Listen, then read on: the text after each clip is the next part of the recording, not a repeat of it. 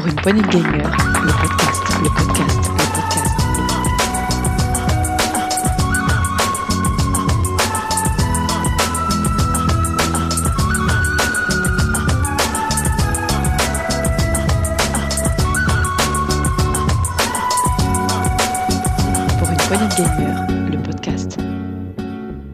Salut à tous, c'est Dukes et bienvenue dans ce nouveau test PPG, test sur Fire Emblem Free Houses. Pour cela, j'ai comme d'habitude nos historiques. Salut Setzer, Salut, ça ça va? bien? Oui, ça va très bien, écoute. Et comme, comme d'habitude, pour du Fire Emblem, ça va toujours. Et pour euh, aussi tester ça, j'ai une personne qui n'y a jamais joué, Bénédicte. Salut Béné. Salut, Ça va? Ça va et toi? Très très bien. Je suis un peu comme toi, je suis un petit peu néophyte de cette saga. Ah, Mais vous- pour vous, cela, vous me déce- on vous me a- décevez beaucoup. Eh oui, comme d'habitude. Comme Ça, d'habitude, oui, on- ça change pas, oui. On ne fait que te décevoir, on cherche Setzer. Euh, et bien, pour, euh, comment on est un petit peu néophyte, hormis notre Setzer, on a quelqu'un qui l'a testé pour nous. Et ce quelqu'un, c'est un nouveau chroniqueur. euh, je vous le présente. Il s'appelle Gavrante. Salut Gavrante, ça va? Salut, bonjour Dioux, euh, bonjour tout le monde. Donc, Salut. euh, salut. Salut. Alors, est-ce que, est-ce qu'en quelques, quelques secondes, tu peux te, te présenter rapidement pour les auditeurs qui ne te connaissent pas? Ben, je, je m'appelle Gavran. Du coup, je suis joueur de RPG et de JRPG depuis maintenant ma tendre enfance. Et voilà, je voulais faire partager ma passion des jeux vidéo et je vous ai contacté il y a peu de temps pour pouvoir justement participer à votre podcast. Voilà, et c'est comme ça que tu arrives chez les PPG.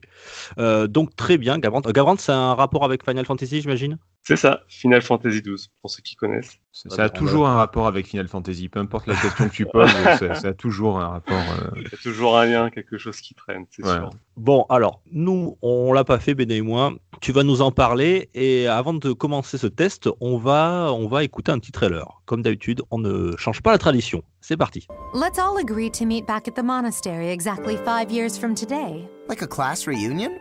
You will come, won't you? What should we do, teacher? Kill every last one of them!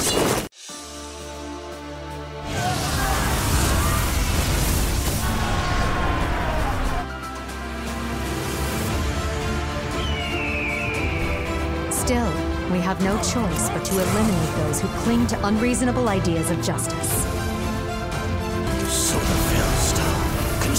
Even the darkness itself. How lovely it would be for this moment to last forever. Voilà pour le trailer de Fire Emblem Three Houses. Euh, Gavrante, on t'écoute. on- Et puis, on sera là pour te questionner de temps en temps. Donc euh, je me lance. Donc Fire Emblem Three Houses, euh, c'est le 17e jeu de la série Fire Emblem. Il est sorti le 26 juillet 2019 et c'est édité par Nintendo et développé par Intelligent System. Donc Intelligent System, pour ceux qui ne connaissent pas, ce sont ceux qui sont donc à l'origine de la saga Fire Emblem, mais également de titres plus connus comme Metroid, Advance War ou plus récemment on a eu également Tokyo Mirage sorti sur euh, Switch et Wii euh, euh, sur Wii U à la base, c'est ça.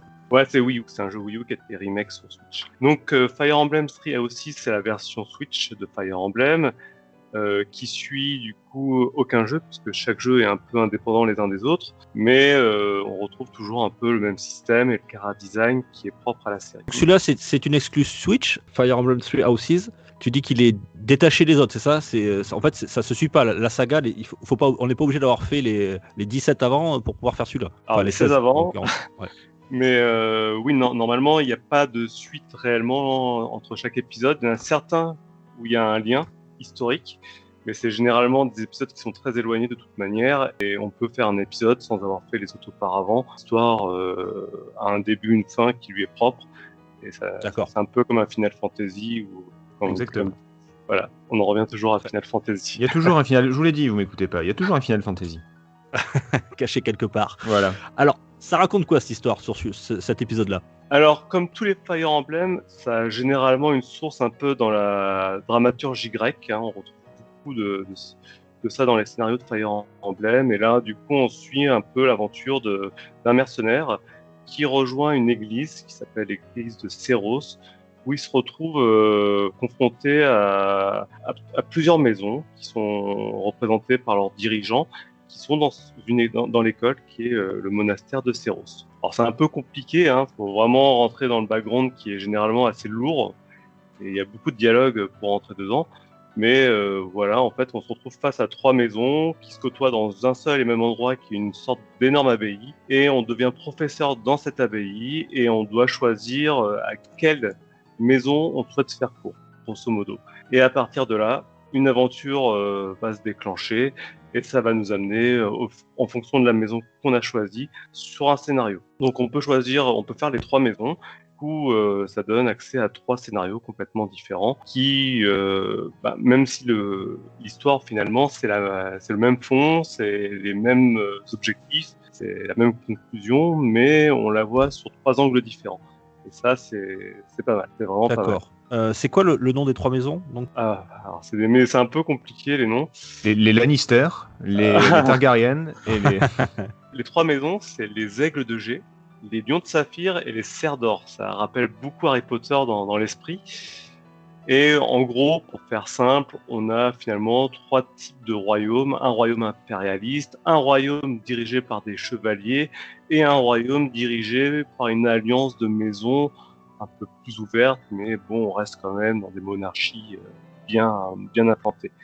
Et chaque monarchie a finalement une, partie du territoire et euh, il faut imaginer que le territoire est divisé en trois et au milieu, il y a cette abbaye qui sert d'école où tout le monde se rejoint et tout le monde se côtoie. Tu choisis une maison, c'est ça, j'imagine? C'est ça au début. En, en fait, on te les présente très brièvement. Tu sais pas trop finalement sur quel chemin ça va te mener la première fois. Faut, faut vraiment faire un choix en plus qui est définitif dès le début du jeu. Alors c'est un peu rebutant ça au début. Au final, on sait pas dans quoi on se lance. Si on va louper des choses, si on, on va on va avoir tout le contenu du scénario ou avoir les meilleurs les meilleurs choix possibles.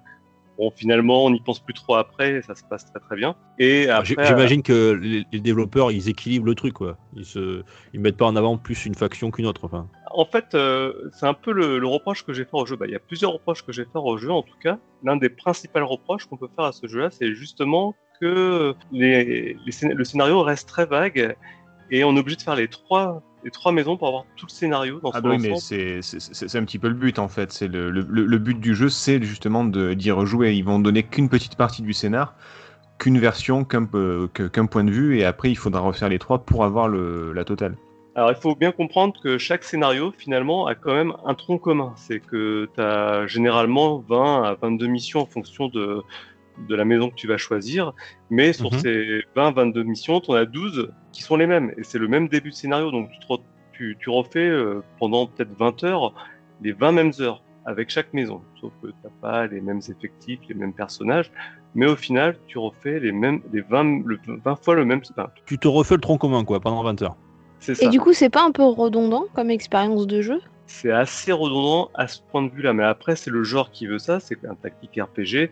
D'ailleurs, le... il y a beaucoup de missions intercalaires qui se rejouent sur les mêmes cartes, avec pas forcément de, de grands objectifs ou pas de background derrière. Donc, il y a peu d'intérêt. C'est juste pour faire du leveling de ces personnages. Donc, de toute façon, le genre veut ça, de la répétition.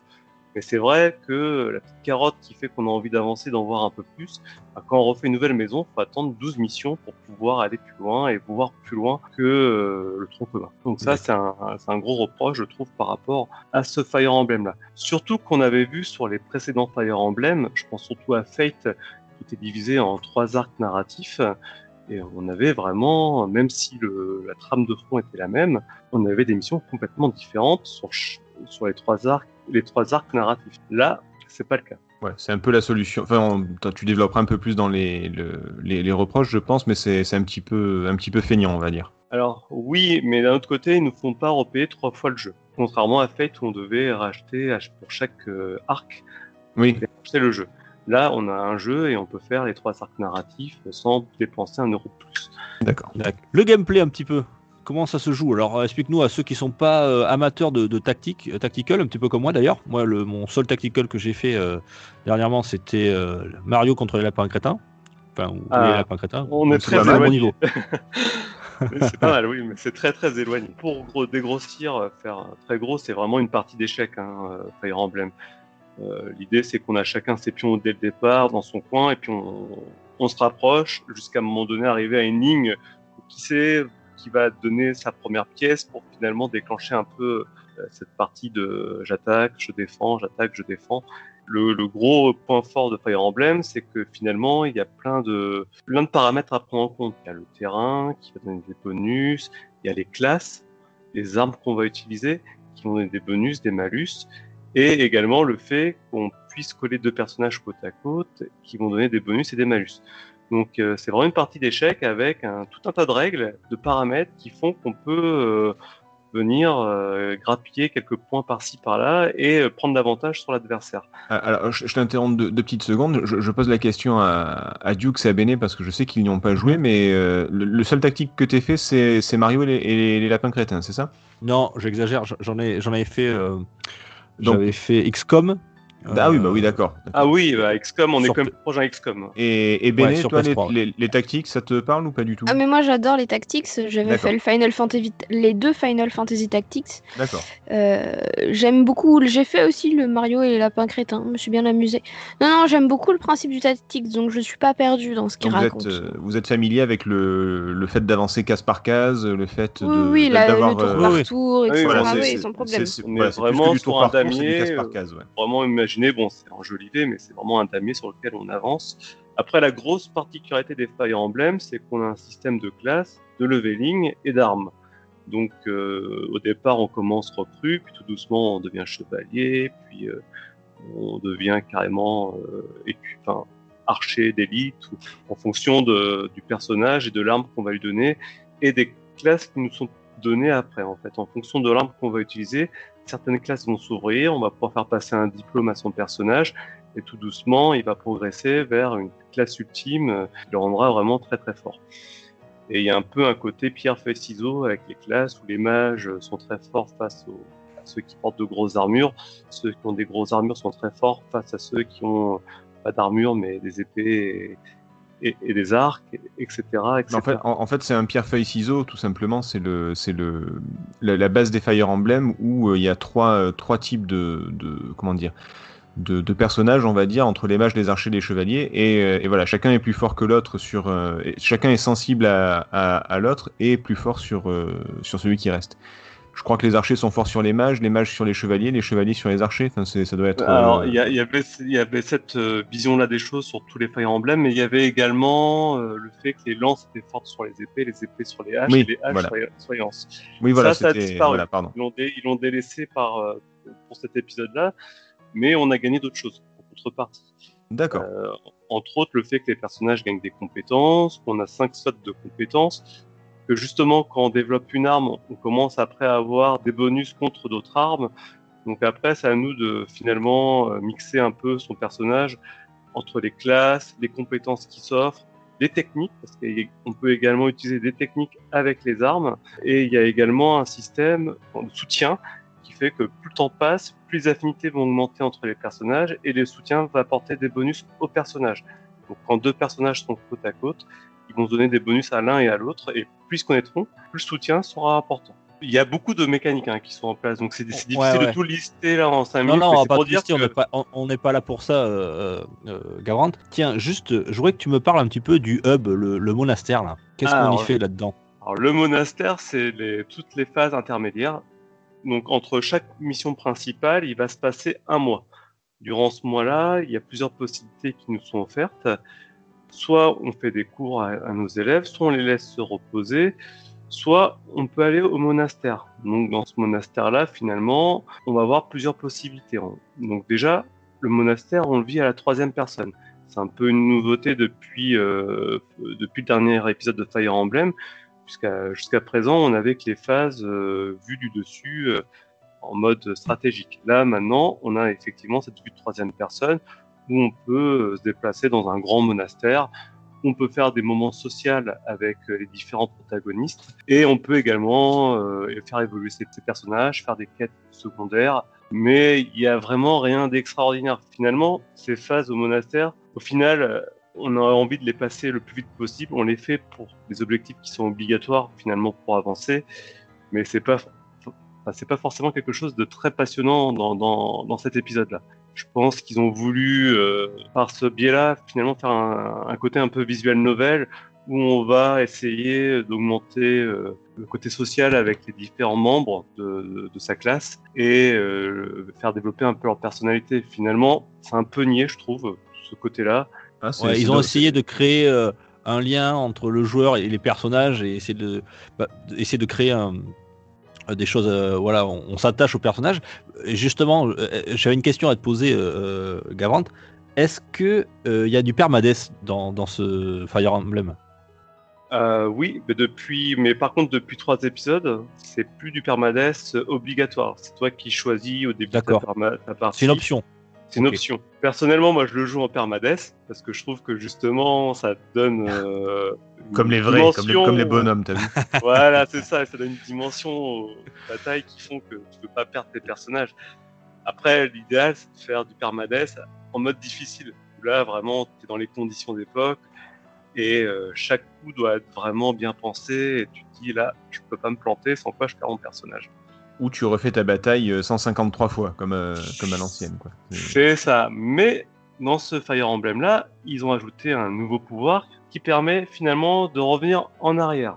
Ah oui, c'est ce que j'ai lu. Ouais. Alors ça, ça m'intrigue parce que je me dis, euh, ils mettent de- du permades, mais en même temps, ils font un petit rewind qui te permet de, de revenir sur ton erreur. Donc ça, ça marche comment ça? C'est un peu comme Edge Tomorrow en fait. Tu reviens plusieurs tours en avance, donc tu vas connaître les- ce que vont faire les ennemis, donc tu t'anticipes et tu, tu refais ton coup en fait. Mais c'est ça- illimité? Non, c'est pas illimité. Ah, T'as un nombre euh, au départ qui est très limité, puis au fil du temps, tu vas pouvoir justement par le biais du monastère te donner plus de, de coups supplémentaires du retour dans le temps. Mais le retour dans le temps s'explique aussi par le scénario. Je vais pas trop spoiler, du coup, on va, voilà, je vais en rester, rester là là-dessus. Non, non, moi, moi, Mais- moi, c'est pas tellement le, le scénario qui m'intéresse, c'est le côté, euh, le côté retour dans le temps où je me dis, ouais, non, mais attends, c'est euh, c'est bien de mettre du permades, mais si tu peux revenir en arrière quand tu veux, c'est- est-ce que c'est pas, euh, c'est pas Ça un peu contradictoire? Est-ce que simplifie ça. C'est un peu le reproche, il y a beaucoup de reproches hein, que je fais sur ce Fire Emblem là, c'est la simplicité finalement en effet, parce que même en difficile, même en permades, eh ben on a quand même une certaine marge de manœuvre qui fait que finalement ces personnages, on arrive à tous les sauver, à les rendre vraiment très très forts et euh, un peu survoler le jeu euh, en fin de partie. Ah, c'est dommage. Moi, c'est le reproche que j'avais à. Comment est-ce qu'il s'appelait sur, euh, sur GameCube? C'était le Pass of Radiance. Il y avait un perso qui s'appelait. Je crois que c'était Titania. Euh, elle avait un cheval et une lance et elle était juste imbattable en fait. Tu, tu, joues- elle faisait le jeu elle toute seule donc euh, c'était déjà un peu dommage. Ouais, je, bah, c- ouais, je, je- je vois ce que tu veux dire. Il y a de la- c'est plus accessible pour les gens peut-être d'avoir ce petit rewind, mais du coup, euh, du coup, il y a plus de challenge en fait. C'est Et, ça. et- et le- et le voyage dans le temps, enfin, le, le retour en arrière, c'est pas une option par contre. Ça, c'est obligatoire. Enfin, t'es pas obligé de l'utiliser, mais c'est une option que tu as dans tous les cas. Oui, c'est une option que tu as dans tous les cas. Et honnêtement, euh, entre faire un restart de ta sauvegarde ou euh, euh, utiliser ça, ben, inévitablement tu utilises ça parce que euh, voilà. Tu gagnes du temps, ouais. Tu gagnes du temps, c'est ça.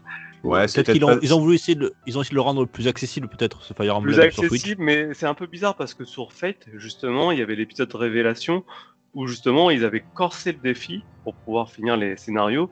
Où il était très difficile de finir une partie sans perdre un personnage.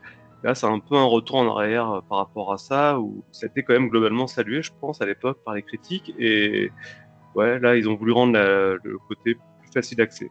Bon, bah, c'est, peut-être pas plus mal finalement, parce que c'est vrai que devoir te retaper toute la bataille euh, pour une petite erreur que t'as, t'as commise, peut-être un petit rewind de temps en temps, c'est pas si mal. Et surtout si tu dois te retaper euh, les mêmes euh, 12 premiers chapitres, je crois, t'as dit, ou un truc comme ça. Si, si tu dois refaire l'histoire trois fois et te retaper les mêmes chapitres. Ah non, mais pas- la sauvegarde, tu- c'est avant la bataille. Tu recommences euh, ta bataille au, au début, mais c'est pas non plus à chaque fois. euh, Ah, c'est pas. euh, Ah, d'accord. Ah oui, non, bah alors ouais, non, c'est. D'accord. Non, non, mais bon, ça fait pas. enfin, je trouve que ça enlève du sel, hein, honnêtement. Bah ouais, ouais, concrètement, ouais, c'est, un peu dommage. Grosse déception, c'est finalement la difficulté, le côté monastère, qui fait que on se retrouve très vite à avoir des personnages très forts et, et puis des mécaniques qui viennent quand même à simplifier énormément le jeu. Je, je suis un peu déçu, mais bon. Et euh, te- techniquement, ça, ça donne quoi C'est beaucoup euh, plus beau que sur 3DS, ça c'est sûr. Oui, bon, ouais, Par tu m'étonnes. ouais. Euh, Par contre, pour de la Switch, euh, c'est très décevant. D'autant plus que ils ont voulu donner une, une vue un peu à la Valkyrie, Valk- Valkyrie Profile, je crois, c'est ça Ah Mais non, ouais. Valkyrie Chronicle, pardon. Ah, d'accord. Rien à voir. Oui, c'est pas tout à fait pareil. oui. Euh, le, jeu de stratégie de Sega où on est en vue première personne, euh, troisième personne et on peut se déplacer euh, sur le terrain, euh, voilà, derrière le personnage. Ils ont donné cette possibilité-là, mais elle est très peu utilisée. Et forcément, c'est la partie la plus sympa parce que là, vraiment, on voit les armées adverses, on voit les personnages adverses qu'on va attaquer, on se déplace sur la map euh, en relief. Là, non, ça a été mal exploité, je trouve. Ça existe, mais on l'utilise pas et finalement, on a une vue du dessus, comme sur 3DS. Ça serait sur 3DS, honnêtement, on verrait pas une grosse différence. Mais on voit bien que sur les animations et dès qu'on a les zooms sur les batailles, c'est plus joli. Là où par contre, euh, il y a un gros problème, c'est toujours au monastère où euh, on n'a pas forcément des décors foufou et ça, ça rame par moment. On voit le, la- le framerate baisser euh, drastiquement à certains Ah, carrément moments. Ah oui, oui. Que, que ce soit en portable ou en télé, ça, il y y a une baisse. Enfin, il y a des problèmes techniques. Oui, oui, comme portable ou télé. Moi, moi, j'ai eu des baisses de FPS très régulières. Ah, c'est étonnant ça pour on Nintendo ressent. quand même. Oh, tu sais, ils nous l'ont. Sur, euh, sur le Zelda Link's Awakening, euh, le, le remaster, c'était euh, pareil. ouais, hein, mais c'était beaucoup. c'était euh, c'était sur le c'était surtout sur le côté portable et pas tellement sur le côté télé, il me semble à l'époque. Et, euh, et là, ouais, non, mais ça m'étonne pour un jeu comme ça en plus, mais. Tu vois, ok, Xenoblade. Chronicle 2, euh, si quand t'es en mode portable, c'est la catastrophe. Hein. D'accord. T'as une résolution qui est en 340 par 200 par 240, je crois, quelque chose comme ça. Et euh, ça, donc t'as des gros pixels à l'écran et ça rame aussi. Donc euh, Ah merde. euh, ça reste jouable. C'est pas non plus euh, des, des grosses saccades, mais tu vois que le jeu n'est pas à 30 FPS ou encore moins à 60 FPS, alors Oui. qu'il te sort des graphismes qui sont à des années-lumière par rapport à un Zelda euh, Breath of the Wild. D'accord. Donc là, euh, c'est très décevant d'un Euh, point de vue ouais, et puis on fait le test aujourd'hui, euh, Gavrant, mais euh, il faut savoir qu'il y a déjà la démo qui est sortie de Monster Hunter Rise, euh, Mhm. qui est tout simplement magnifique. euh, Enfin voilà, on verra ce que ça donne, mais euh, on peut se dire que la Switch, elle a, quand tu l'exploites bien, elle peut faire des choses très très belles. C'est sûr, non, mais là-dessus, euh, ils sont à des années-lumière de ce que faire la Switch. Par contre, le Kara Design, il est, enfin, ça reste du Fire Emblem, c'est très sympa, c'est très manga, c'est un peu kawaii, euh, ben, faut, faut aimer un peu le style, mais ça, ça reste du Fire Emblem, euh, pure sauce, pur jus, et, et les animations, par contre, c'est nickel. hein. Les animations en bataille, euh, on s'y croit, les, les personnages font des super mouvements, c'est très bien animé, non, ça, c'est, super. Et en termes de, de durée de vie, on est sur quoi là? C'est long? Bah, Alors ça- c'est le bon côté, c'est que du coup, pour faire une maison, moi j'ai regardé, hein, j'ai mis entre 40 et 50 heures, sans forcément prendre mon temps, hein, parce qu'à la fin, je l'ai un peu rushé pour euh, finalement voir la fin, voir comment ça s'enchaînait derrière hein, sur une nouvelle maison. Donc oui, j'ai mis 40 à 50 heures par maison, bah pour une maison, sachant qu'il faut en tout euh, ouais, à peu près 150 heures pour finir le jeu de bout en bout. Non, mais c'est bon, laisse tomber, on va refiler le jeu à Béné. C'est pour elle ce genre de truc. C'est- pas pour nous, ça. C'est pour elle. Alors euh, oui, mais je suis pas convaincue quand même. Oui, mais. C'est vrai que j'étais un peu pessimiste. J'ai parlé beaucoup des mauvais côtés parce que j'ai trouvé, enfin, étant fan de Fire Emblem, j'ai et surtout en ayant adoré Awakening et Fate, j'ai été globalement déçu par euh, la proposition qu'ils ont fait avec Treehouse. Par contre, euh, voilà, ça reste quand même du Fire Emblem. C'est solide, hein. c'est très très solide. Et. Gavrant, si t'en si as pas assez, Gavrant, t'as as un petit DLC qui est sorti le, le 13 février 2020 qui s'appelle euh, Les Ombres Embrasées, je crois. Tu vas jouer euh, et apprendre à connaître les loups de cendre. Alors, ça, moi, je sais pas ce que c'est, hein, c'est ce que j'ai lu. Euh, c'est la mais quatrième bon, maison a priori qui va venir dans le monastère. qui arrive. Voilà. T'as encore 50 heures de plus. Oui, c'est ce que j'allais dire. ouais. Il y a une maison de plus, c'est plus du tout euh, cohérent. Alors je sais pas si c'est une maison parce que vu le scénario ça m'étonnerait. J'ai pas bien regardé ça, mais de dans tous les cas, euh, je vais laisser un petit Si, moment. il parle, il parle de quatrième maison. Les élèves de la quatrième maison de l'Académie des officiers. Ouais, Voilà. Je, vais pas en mettre 50 heures derrière là. Pour l'instant, je vais laisser passer un peu de temps. Il y a d'autres choses à faire aussi. Il n'y a, pas un- il y a pas un New Game Plus ou quelque chose comme ça qui fait que, que tu recommences avec ton niveau et que du coup, au lieu de passer euh, 20 heures sur les 12 premiers chapitres, tu, re- tu en, t'en passes que 4, quoi, par exemple? Non, Alors pas... quand tu recommences avec une maison, effectivement, tu passes sur un New Game Plus Ah. où tu gardes certaines choses, tu gardes euh, certaines avancées que tu as fait dans le monastère, euh, certaines évolutions au niveau de ton statut de professeur.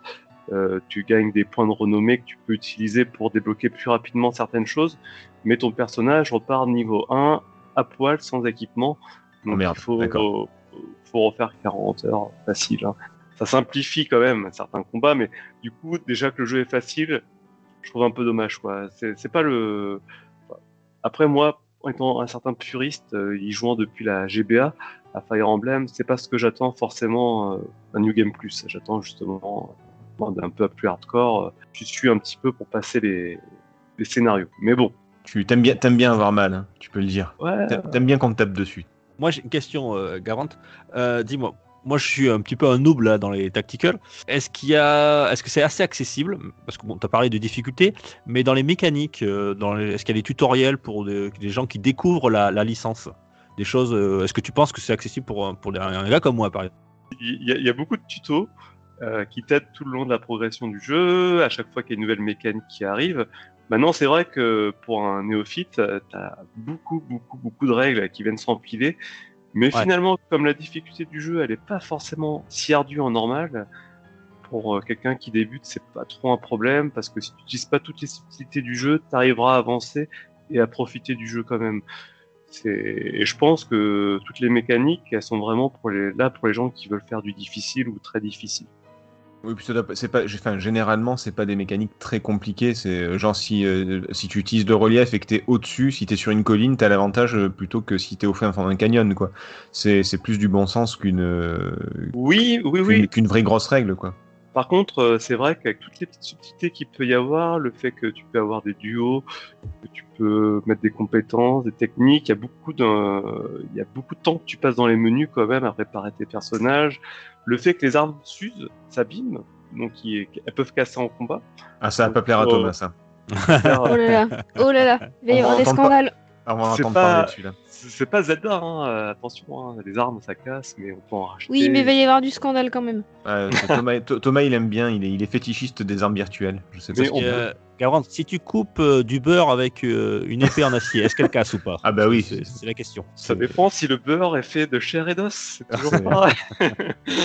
non, non, mais ça reste. euh, voilà. De toute façon, ça fait partie des mécaniques de Fire Emblem de- depuis toujours. Donc, ça fait partie Ouais. du, du background et du lore euh, Fire Emblem. S'il n'y avait pas ça, ça serait comme un Final Fantasy sans invocation. Voilà. Oh, quelle tristesse. Voilà. Bon, alors, pour conclure, euh, Gavrant, tu, tu nous le conseilles ou pas, ce, ce dernier opus de Fire Emblem? Alors, je le conseillerais pas à tout le monde. hein. C'est clairement un jeu déjà pour les gens qui aiment Fire Emblem. Il n'y aura pas de déception, hormis celle que j'ai évoquée, mais c'est le fan qui parle plus que euh, peut-être quelqu'un qui connaît pas. Les gens qui connaissent pas le tactical, finalement, c'est une bonne entrée en matière puisque, comme j'ai dit, il est assez facile d'accès. Et d'un autre côté, si quelqu'un euh, ça lui plaît et qui veut vraiment progresser, il y a possibilité vraiment de pousser le concept assez loin en jouant en très difficile et en profitant finalement de toutes les subtilités que le jeu te propose. Par contre, c'est un jeu qui va demander un gros investissement de temps. Donc, euh, comme j'ai dit, un scénario, c'est 40-50 heures pour le finir. Et généralement, euh, si on veut vraiment profiter du jeu pour connaître euh, toute l'intrigue, il faut pouvoir passer 150 heures dessus. Donc, moi, je le conseillerais vraiment aux, aux fanats de RPG ou aux gens qui veulent s'essayer aux tactiques RPG, mais pas forcément aux, jeux qui, aux gens qui veulent jouer à un jeu d'action, qui veulent des parties rapides. Voilà, il faut pouvoir se plonger dedans. Il y a beaucoup de dialogues, euh, des dialogues des fois qui sont pas forcément passionnants, mais qui permettent tout doucement à créer le background et l'univers et qui permet de finalement euh, rentrer dans l'atmosphère et dans l'univers du jeu. Do- Donc, malgré Ouais. les déce- tes déceptions de, de fans de Fire Emblem, tu le, tu le conseilles quand même? Ah mais oui oui bah Ok. c'est- ça- le- les mécaniques de jeu sont là. C'est un Fire genre. Emblem, euh, c'est pas un vrai Fire Emblem entre guillemets, mais c'est un Fire Emblem quand même, quoi. C'est pas non plus, euh, c'est pas, pas une grosse meilleur. déception. Voilà, c'est pas le meilleur, mais c'est quand même un Fire Emblem. C'est ça. Et puis en ce moment, il n'y a, que ça, donc il faudra vous contenter, hein, les fans. On n'a rien Euh, d'autre. on, a mis Béné de côté depuis tout à l'heure. Euh, T'as peut-être des questions ou, euh, ou tu t'es endormi? Non, je sais pas. Non, oui, pa- Non. oui, pardon, oui, excusez-moi. je- je non, dormais. non, je, euh, je n'ai pas de questions, c'était très très clair. Euh, moi qui découvre en plus la licence, parce qu'en effet, ça fait un moment que j'entends parler de Fire Emblem, mais en effet, j'y ai jamais joué. Alors j'avoue que sur celui-là, vais peut-être pas tester celui-là en particulier, euh, mais ce que tu disais sur les autres, euh, Face et le dernier dont j'ai pas, l'autre dont j'ai pas retenu le nom. Awakening. Awakening Voilà. Awakening. Euh, peut-être. Euh, mais en tout cas, euh, c'était un test euh, passionnant. Oui, passionnant, euh, Gavrant. Euh, D'ailleurs, Awakening, il est dispo sur Switch aussi, non? Awakening c'est 3DS et Fate c'est 3DS. Et il y en a bien un autre sur, euh, sur Switch, Fire Emblem, qui a été Euh, porté, non? Hmm, alors, il y a eu là récemment, ils ont, ils ont mis sur le shop un vieux Fire Emblem qui était sorti uniquement sur Super Nintendo à Oui, l'époque au là. Japon et aux États-Unis. Ouais. Et ils l'ont sorti d'ailleurs en anglais, donc c'est le Ils jeu pas- d'origine. C'est ce que j'allais dire, ils ont pas mis le, le premier tout simplement? C'est ça, c'est le premier. Sh- Shadow Dragon et Blade of Light, c'est le, premier sur Famicom en fait, sur, euh, sur la NES à l'époque. Ah, c'est la NES, c'est même pas la Super NES. D'après euh, notre ami, euh, Ah si, il y en a un, j'en ai un. il y a Fire Emblem Warriors qui est sorti Warriors, sur la voilà, Switch. qui est sorti Ah, c'est un Switch. museau, ça. Ah oui, c'est oui, c'est Ah, un, oui, un mousseau comme euh, Hyrule Warrior, ça attention. Dès qu'il y a Warrior dedans, de toute façon, Voilà, euh, c'est- un museau. Et il y a eu également Tokyo Mirage, qui est basé. euh, c'est plus un personnage qu'un Fire Ah, Emblem, mais on retrouve du lore Fire Emblem dans, dans Tokyo Mirage. Ah ouais, d'accord, parce que pour moi c'était un personnage qui avait pas la licence Persona, mais euh, je savais pas qu'il y avait. Oui, une- c'est c'est Tokyo Mirage FE, c'est ça le Ouais, Fire c'est ça, Emblem, ouais. c'est ça c'est ça. Ouais, ok. Qui est Ah, ressorti, d'accord. ouais, qui était sorti sur, euh, sur, sur Wii U et qui est ressorti sur Switch. D'accord. Il n'y a pas très longtemps. Ah, excuse-moi, toi, Fire Emblem Warriors, ok, ça, ça en rendu Musso ou Muso, je sais jamais. D'ailleurs, Alors. c'est pas du tout un personnage dans l'esprit, puisque c'est plutôt un donjon RPG. Mais c'est c'est vraiment pas mal. Si tu le dis Ouais, à la française, tu dis un museau, mais normalement c'est un mousseau. Un Mousseau, d'accord. Bah. Mousson. Sinon, tu fais comme moi, tu le dis pas. Sinon tu, tu dis, si- ouais, voilà, tu dis, sinon tu dis un warrior, ça marche aussi vu que ça vient de Dynasty Warrior, ça, ça passe. Sinon, tu Bon, fais Ah, ben, tu sais, un euh, jeu là, comme ça, et puis tu laisses les autres compléter pour toi. Tu sais un contre 1000 Bah oui, un mousseau. Voilà, c'est ça. C'est ça. Bon, en tout cas, merci Gabrand pour cet excellent test. On a l'habitude de se quitter euh, en musique. On n'en a pas parlé d'ailleurs trop de, de la bande sonore euh, de ce Fire Emblem. Tu peux nous en dire deux mots et on se quittera là-dessus. Alors, Fire Emblem n'a jamais brillé pour sa bande-son. Je vais peut-être me faire euh, Ah, des super, amis en merci, disant ça. bien, euh, ne, ne- ne raccrochez pas, Non, mais si, si, si tu veux, euh, c'est des, c'est des musiques qui sont assez répétitives. C'est vraiment de la musique d'ascenseur pour euh, habiller le fond sonore, mais c'est pas voilà. Tu vas pas avoir des grandes mélodies. euh, tu Ouais. vas avoir. À la, fa- à, à- à la Final Fantasy. Il n'y a pas, y a pas Voilà. d'envolée lyrique. Voilà. Voilà, Ça c'est marche. ça. Bon, bah, on va se quitter sur une musique d'ascenseur de Fire Emblem, donc. et euh, je te remercie en tout cas, Gabrand, pour ce, ce premier test. Euh, félicitations, bienvenue au club. Merci à, à Setzer de nous avoir accompagnés. Bon, bah, de rien, de rien. Merci à vous. Voilà, qui, qui connaît bien la, la licence. Et merci à, à Béné, qui, comme moi, euh, on a découvert ça et puis euh, ça nous a, on a trouvé ça très intéressant. Eh ben, merci à vous de m'avoir fait découvrir. Merci Gabrand, merci à tous de nous avoir écoutés et à très très vite pour un nouveau test. Ciao ciao Merci, ciao.